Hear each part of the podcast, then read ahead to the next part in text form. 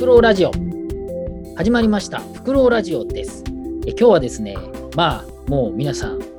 お待ちかねの、えー、新劇場版エヴァンゲリオンについてお話ししようというふうに思ってますが先に申し上げておきますがこれ全部ネタバレしますのでもう見てないっていう方あるいはネタバレ聞きたくないっていう人はもうあの見てから、え、聞いてくださいということです。ということで、えー、今日の出演者は情報社会学を研究してます塚越健二と関わしてます大熊弘樹です。神田聖羅です。堀内です。はい、ということで今日はこの4人で、えー、エヴァンゲリオンについて、まあ、たくさん語っていこうかなというふうに思っているんですが、えー、これ収録しているのはですね、3月18日木曜日の夜ということで、えー、ともう公開して10日ぐらいですか、10日、11日ぐらいっていう感じで、まああのー、ね、公開して1週間ぐらいで徐々にこういわゆるネタバレ記事とか、まあ、僕も、えーと、3月17日水曜日にダース・レーダーさんの YouTube チャンネルでちょこちょこいろんな話してきましたけれども、まあ、少しずつね、いろんなところで議論が出てるし、これ配信されるのがもう、えーと、20日過ぎてると思うので、えー、聞いたあの見た人もいっぱいいると思うので、まあ、率直にいろんな感想を言いながら、あおのおのの話聞いていきたいと思うんですが、まあ、率直に言って、えー、大傑作だと言っていたのがまず神田聖羅さんですけれども、やっぱり良かったですか、今回は。うん、あの私、昨日見たばっかりなんですけど、でしかもあの私はこうずっとエヴァを追ってきた身ではなくて、今回の 新劇場版見る、新エヴァンゲリオンを見るために全てを一気、最初から一気にした っていうタイプなんですけど、あの、ものすごい良かった最後が一番良かった。おフクロウラジオでね、この「エヴァンゲリオン」扱って最初にテレビ版の話してる時はまだ見ていなかったですもんね。それで少しずつ見たっていうね話をしたのでねぜひあの前のねテレビ版あの新真心君のやつも聞いてほしいですけれどもやっぱ良かった一気に見たけど。うんあのあのねちょっと本当これ語り始めたらあれなんだけどほ他の他の人に振る？最初に。うん、いやでもまあ基本的にはあのもうみんな傑作であるという感じで僕だけ塚越だけすごく良かったんだけど傑作っていうと、うん、なんかちょっと詰まるものがあるっていうのが僕ぐらいなもんでそれ以外は皆さん基本的に最高っていうふうに言ってるんでまあそれはいいと思いますよ。はい。神田さん続いて、あの私多分前回フクロウラジオでエヴァを今見始めてますみたいな話を前にフクロウラジオでした時にあのアニメの初期のテレビアニメシリーズを見始めててでなんか謎がすごいいっぱいでなんかそれが先がどうなるのかすごい気になるんだよねみたいなことをその時言ったと思うんだけれどあの本当にテレビ最初のテレビアニメシリーズ見てるその最初のうちはその話の内容が気になってたっていうのがあったんだけれどあのだんだんまずテレビアニメシリーズの20話過ぎたあたりからあこの人を回収する気ないなって思い始めて その話を。で周りからも散々なんか謎だ謎のままだ謎のままだとかいうなんか最初にあの前情報を入れられてたのでなんか途中から話の内容だんだんどうでもよくなってきてでそれであの演出的なこととかその安野安野さんがこれを どうしてこれをこういうふうに作ろうと思ったのかみたいなそ作り手側の方にのに思いを馳せるというかそういう見方を始めたらそれがまた新しい楽しみ方となってでえっとまあテレビアニメシリーズ見終わった後えっとエアー真心の君にを見てでさらにその後ジョーハー Q を見て私の中でどんどんどんどん評価が上がっていって、うん、なんか階段階段上に綺麗にで最後にあのトあの一番天井を突き抜けたっていう感じの評価の仕方だったんだけれど、うん、まああの どうでしょう。そうだね。まああの一気に見たっていうことなんであのねここにいる他のメンバーはまあこう少しずつ見ていろんなところから見てだと思うしまあ人によってはね25年ずっと見続けた人っていうのはいるわけだからそういう人とね、比べてもやっぱり神田さんは一気に見たけど、やっぱり最後が一番素晴らしいっていうのも、まあいいかなというふうにね、やっぱり聞いてて思いますけれども、大熊君なんかは割と、まあいろいろ少しずつ見てきた人だと思いますけれども、どうでした？最後は。最初見た時は、ストーリーに注目して、見た時に、まあ、なんかあんまり、うん、大した感じじゃなかったなっていうような印象が第一印象ではありましたね。なんか今回のがですあ今回の「新エヴァンゲリオンが」まあ、なんか玄道すげえ喋ってるなとか。説明多いなみたいな。すごい多いなとか、なんかそういう、なんていうのかな、ストーリー的なまあ、もちろんうまく綺麗に風呂敷が畳まれてなんか残尿感少ない感じですっきりしたなっていう感じもあるんだけどまあでもそれと同時に何ていうかすっきりしすぎっていうかあなんかこういう感じなんだみたいなそれが第一印象ではありましたね。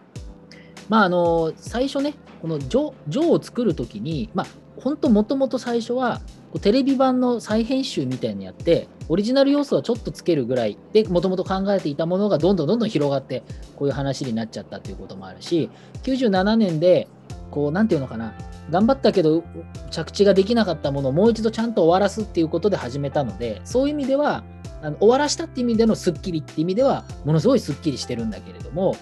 逆に言えばスッキリしすぎっていうところも僕は確かにあるかなというふうに思いましたけど。堀内君はどうです？そうです。僕今の話聞いて自分の中でもすっきり感があって映画館を出た記憶があったのでなんでしょうね。さっき神田さんが言ってたようなもうなんか内容を追うことを諦める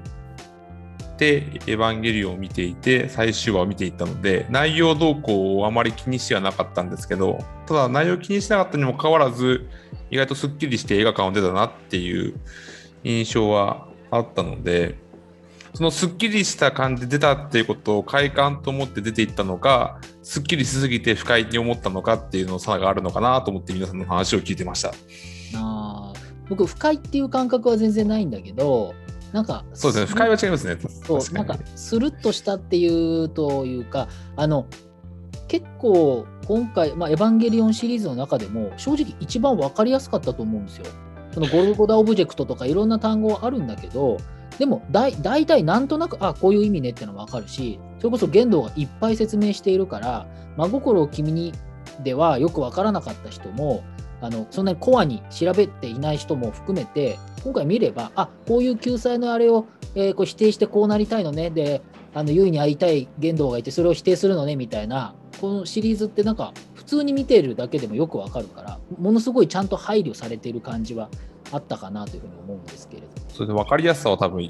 今までの作品の中では圧倒的にあった気が僕もします。うん、それ分かりやすさはどうですか？基本的には、まあ、なんか、エンド・オブ・エヴァンゲリオンっていうか、エア・真心を切りにの、まあ、焼き直しっていうふうに言えるような部分もあるし、でもその中で、まあ、最終的にね、今度はあの主要キャラたちをシンジ君が自らの手で救いに行くっていうような変更点だったりとか、まあ、3本目の槍っていうのがね、人間の、まあ、意思をもとにして喪失されるとか、まあ、あと単純に、まあ、アスカの魂が救われたよねとか、親父とちゃんと対話することができたよねとか、まあ、ストーリーとしてこう前進した点っていうのはもちろんあったと思うんだけど、でもなんかそれをもって、エヴァンゲリオンの世界観とか価値観っていうのが、なんかすごい更新されたっていうふうに、なんか騒いでるような人たちの気持ちは、なんかいまいちよくわからないんだよね、これは。そこは、僕もそれは本当にそうで、あの、着地は97年とそんなに変わってないと思うんですよ。あの見る角度は違ってるけど要するにまた元の世界に戻りますっていう着地そのものはそうなのかなっていう感じがあってであの僕はなんかなんて言えばいいのかなすごく配慮は言ってるのかなと思うんですよ。で技巧も9の時みたいないやらしい技巧じゃなくて例えば最初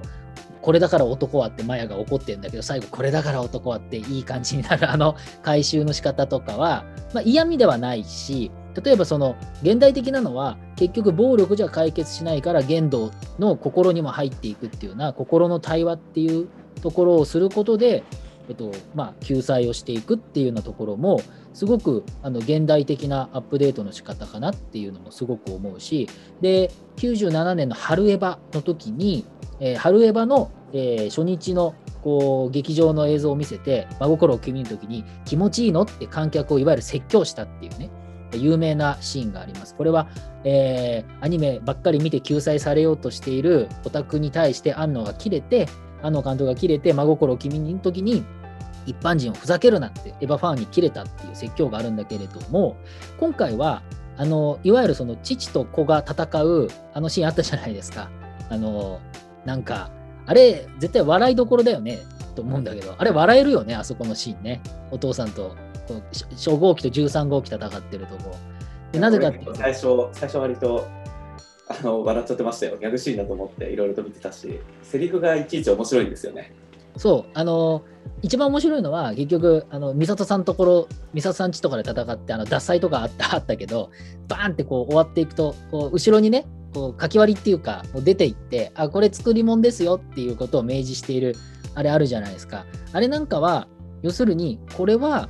こお話であるっていうことで、そして、これもなんていうのメタ構造みたいな記号的ゲームじゃないんだっていうそのなんか記号をいっぱい作るっていうタイプのこう楽屋を裏を見せるっていうんじゃなくてその記号的なゲームを終わらせるための、えー、とこれは作ってるんですよっていう撮影所の映像とか出していくっていうのがあってそれはなんか昔97年の時に安野さんが客に切れたあれをも大人にしたら大人がこうあの説教のなんか大人になったバージョンみたいな感じ。笑ってねこういうもんだよねとかって笑わすっていうようなあのその辺のなんかアップデートっていうんですかね。なんかそういう感じがあのすごく大人になったっていう言い方。ちょっとねあのこんなあの年上の人に言うのもなんだけれどもすごくこう現代っぽい感じがしたっていうところが僕なんか強く感じたんですけど。神田さんどうです？ずっとうなずいてますけど。あ、あの、私はね、あのシーンは全然笑ってないのよ。で、むしろ感動してたのね。それは何かっていうと、あの、安野さんって、あの、ストーリーがそんなに重要じゃないんだなって、あの、今回の、あの、最、最後の作品で特に感じたんだけど、それ、その理由がね、私のこれは予想なんだけど、あの、安野さんは多分、こういうシーンを撮りたいとか、こういう絵を撮ろうっていう意思がまず先にあって、で、それで、じゃあそういうシーンを撮るためにはどういう話で辻褄合わせようかなって、なんか後付けで多分ストーリーを作ってるんじゃないかなっていうふうに思ってるのね。で、それは例えば、じゃあ今回の映画だったら、あの、最後の方、最後の戦いは、エヴァ同士で、シンジと父親が、あの、いろんな場面にジャンプしながら、で、なんか、こう、大きいとか小さいとかいうスケールも、もうごちゃ混ぜのまま、この、この2体が衝突するっていう展開を最後に持ってこようって思った時に、だったらそこに自然に至るような理屈をつけようみたいな感じで、あの、あの空間に入るみたいな設定が後からついたじゃないかっていうふうに思ってるのね。それそれとか、まあ、例えば、じゃあ海が、海が赤くなってて、あの世界では海が赤くなってて、でそれを青に戻すっていうのも、なんかそういう設定を、あの、そういう話の流れを作ろうって思ったんじゃなくて、まず海は赤、この世界ではまず海は赤くて、で、それを最後青に戻そうみたいな。っていうのとか、あの、まあ、あの、槍とかも最後は、あの、父親とか、父親が、あの、ゆいと一緒にこういうふうに、まあ、成仏っていうのかな、こう、すべての思いが消化されるっていうような設定にしよう。それでシンジは助かるようにしようとか、多分ね、そういう、あの、すべてのいろんなポイントにおいて、こう取りたいっていうのが、をこう取りたいっていうなんか明確な意思を感じるのね。それ、それをそこに至らせるために何か理屈とか設定とかを後から不自然にならないようにつけるっていう。で、あの特にその最後の2人が戦うシーンでのあのセットがポンポン変わるやつ、あれなんてあの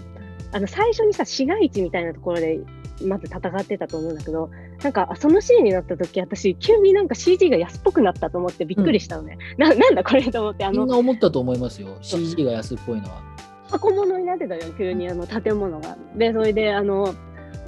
なんていうのか壁もさあの手手書きで書いたみたいな場所にまあ、あれあれはあの特撮のあれでしょ？オマージュでしょ？特撮でやってるっていう。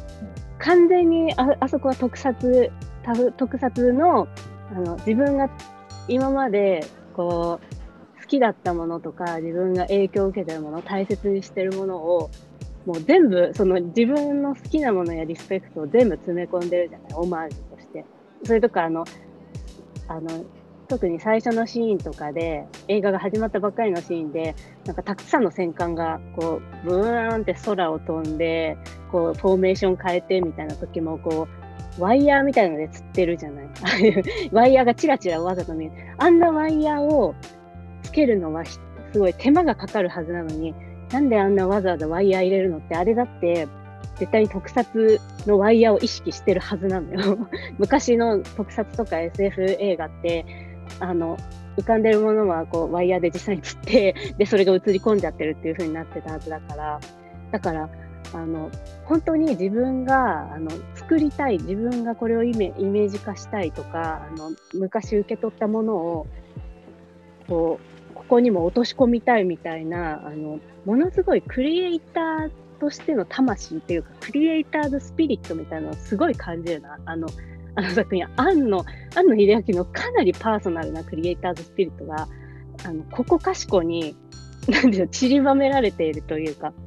それはどうですか、岡間君はその点については。いやもうまさにその通りで、パンフレットを見れば一目瞭然だと思うんだよね。安野さんが一番最初のページで何を作ろうとしたのかっていうような、まあ、自問自答してて、その中で文章のね、9割以上は技術的な方法論について全部書いてここに注目してましたっていう。ストーリーに関して言及してるのは本当付け足しで最後らへん、まあ、みんなが楽しめるようなまあ、ストーリーにしましたぐらいの付け足しでちょっとパッと書いてあるような感じで俺も神田さんと同じ意見で、まあ、安野さんは今回やっぱり何て言うのかな内容っていうかその物語を盛り付けるその器器の方をどういうふうに作り上げたら、まあ、今までのそのエヴァンゲリオンの物語っていうものをこううまく収めることができるのかっていうやっぱりその盛り付ける器の方に、まあ、8割くらい神経集中してるんじゃないかなっていう風な感じでは思っていました。うんやっぱりそれは今2人が喋ってくれたのはその本当にクリエイター目線のクリエイターとしてやろうとしたことっていう話なのかなってすごく強く思うんですよね。でまあ「シン・ゴジラ」の時にもやりたいことをただひたすらやってる感じがあるじゃないですか。でシン・ゴジラを作ってかなり回復した、うつ状況を回復したっていうのを、まあ、安野萌子さんの,、ね、あの動画、漫画とかで言ってると思うんですけれども、まあ、それ以外のところでもちょっと出てきてるんだけれども、シン・ゴジラってよく言われてるけど、あの、何？東京の出てきて、あの中心街みたいなとこ、ブワーって火吹くっていう、あれがすごいもので、まあ、あれをやりたかったって言っても過言じゃないっていうふうに言われるぐらいすごい映像だったと思うんですよ。で、まあそういう意味で、あの今回は、てか今回は本当に全部詰まってるんですよ。さっき神田さんが言ってたその特撮のやつもそうだし、なんかその裏コード39みたいな、あ、これ39じゃんとか、大和作戦とか、なんか最後の方も僕知らないけどそのウルトラマンとかなんかそういう系のやつで出てきたゴルゴダなんちゃらっていうのもなんかそういうものとか裏元ネタがあるみたいなそれはまあ本当に好きっていう意味で本当にやり通したっていうところなのかなと思ってそういう意味ではあのなんていうのかな？ある種のくびきみたいなものを少しなんていうのかな？エヴァでこうやんなきゃいけないみたいなものからは少し自由になったっていう感じはなんかポジティブなものとして作られていったのかなっていうような気はちょっと今聞いててしましたね。それは結構難しいところだね。どうなんだろうな。安野さんがその「シン・ゴジラ」の時とかと同じように、まあ、好きなことをやってその中でこう自分のカタルシスを得るために映像を作ってたっていうふうには俺はあんまり思ってはいなくてそういう意味で「シン・ゴジラ」よりは随分とこう制約が多いのが今回の「エヴァンゲリオン」の制作でで制約が多いからこそなんていうのかな。ある方に自分をこうはめることでしかこう解放っていうものを自分自身こう演出できないっていうようなところがあったと思ってて。そこはすごく僕も同意なんですよ。僕すごくそこ同意でっていうのはえっと、エヴァンゲリオンっていう作品を僕が見てきた中で、えっと、重要だと思ってるのはオリジナルコピー問題っていうやつで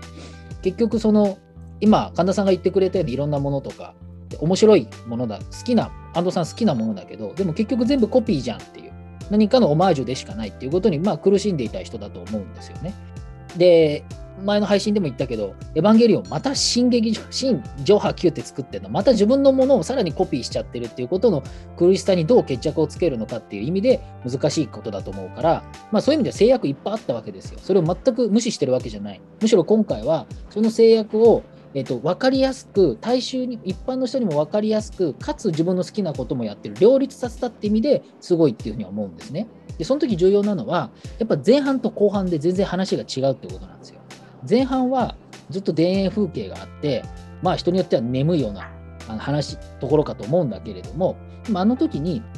結局コピー、ゆいあのお母さんのコピーであるとこの綾波っていう存在が結局ああのもなんかコピー体なわけじゃないですか。綾波もどきみたいなことだったわけですよ。でも、あの綾波が結局、その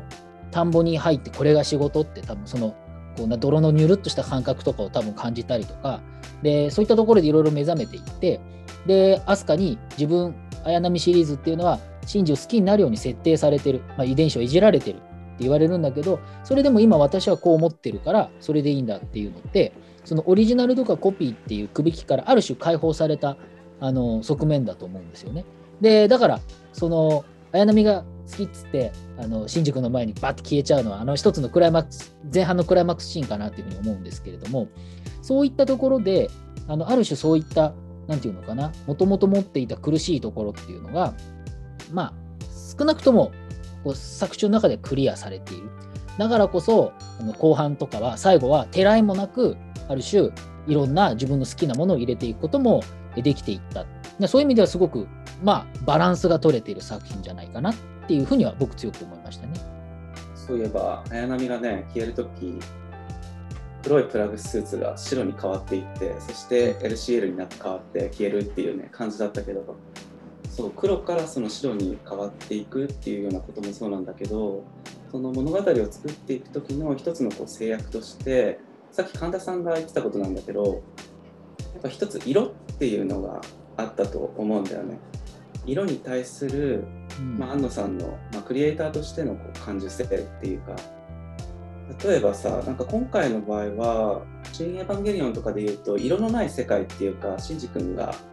なんかフォースインパクトみたいなものをこう起こして、まあ、フォースインパクトのその前兆となる儀式かな。それによってこう世界がこう変貌を遂げて色がなくなった世界から徐々に徐々にこう色を取り戻していくそういう話だっていうふうに思うんだけどこれ考えてみるとエンド・オブ・エヴァンゲリオンとは結構真逆だなっていう。エンド・オブ・エヴァンゲリオンとかだと色のある世界から、まあ、むしろ色のない世界へとこう着地したところでこうストーリーが閉じてるっていうような形で、まあ、今回「新エヴァンゲリオン」を作る際に多分その色のない世界から色のある世界をこう取り戻すっていうところを多分一番の主眼に置いてたんだろうなっていうふうに個人的には思ってて、うん、でその色を取り戻すっていうのが、まあ、ストーリーの内容ともねもちろんリンクしてくるしで形式としてもその色を取り戻すっていうのが本当に素晴らしい形でビジュアライズされてたのが今回だし、うん、で今回のだからそうだねさっきの神田さんの話に少し戻るけど脚本が結局最初にないんだよね。ストーリーに俺も全然重きを置いてるっていうふうには全く思えなくてあれぐらいのストーリーは多分すごい実力のあるスタジオカラーのメンバーだったらまあ割とそこまでの苦労はなくできるんだろうなっていうふうにも思うしで今回脚本が最初にあるんじゃなくて previs？ pre-visualization っていうか CG とか模型とかを使ったあの簡易なその映像っていうのがやっぱり最初にあってそれをこう組み立てていく中で脚本とか絵コンテっていうものを作っていくっていう従来の手法とはちょっと真逆なやり方で作ってるっていうふうにパンフレットにも書いてあったけど、これそれのやっぱ中核になってるのがやっぱり色を取り戻すで色っていうものがある世界をどう描くか。でその色っていうものが多分なんていうのかな。ただその綺麗な色として描くんじゃなくて相反する色っていうものを同居することができるんだろうかっていうようなそういうやっぱり特殊な絵作りの、ま、試みだったと思ってるんだ。もう少しだけ開くと相反する色っていうのは、まあ、例えば補色だよね。あの初号機とかって結構典型的なんだけど青の胴体とか紫の胴体に対して黄緑のパーツがあるっていうかその補色反対色っていうものを組み合わせた作りになってるけど今回エヴァンゲリオンね結構新エヴァンゲリオンは結構特徴的なんだけど第三村とかはすごいシンボリックにそれが書かれてて緑の村の中にあの赤い電車とか、まあ、赤い鉄塔送電用の鉄塔っていうのが配置されてたりそういうふうに何て言うのかな相反する色補色っていうものをこううまく配置して絵作りをしてるそれは結構ね物語ともリンクしてくるすごい重要な画面の構成だったと思ってるんだよね。あ今さ話聞いてて思ったんだけど私それって今回ちょっと話にもあのこの話の内容でも同じことを言えるかもしれないと思ってそのついなんか対になるようなシンボリックな設定多かったなって思って例えばあの美里にさ梶梶さんとの間にできてた子供がいてでそれで美里はこのなんかあの結局子供には会わないって決めたって言ってさあの子供のことを思って自分は離れることにしたってさなんかいうあの理由で子供とはもうあの縁を切ってるっていう設定だったんだけどそれってさあのいあのシンとさ碇玄道の関係と全く一緒じゃない？なんか、それそれとすごいあのそそこをね無自覚だったとは思えないの。そこは絶対あの意識的にやってると思ったしあとあの剣道とあとふ冬月さん？あのこうふ剣道がこうこういうふうに進むっていうのをいつもサポートしてる冬月はあの美里とあとあの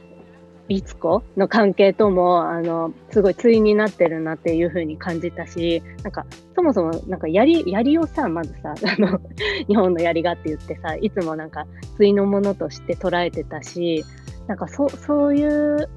今い今大久保さん色で説明してたけどあの多分ね今私が言ったことだけじゃなくて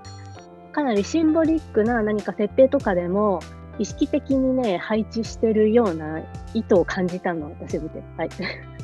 そう、俺も完全にそれはもう意図的だと思ってて、今言ったその、補色っていうのは、まあ、ある種のメタファーだけど、やっぱその反対色っていうか、対抗色っていうか、そういう相反するものがこう同居している状態っていうのを、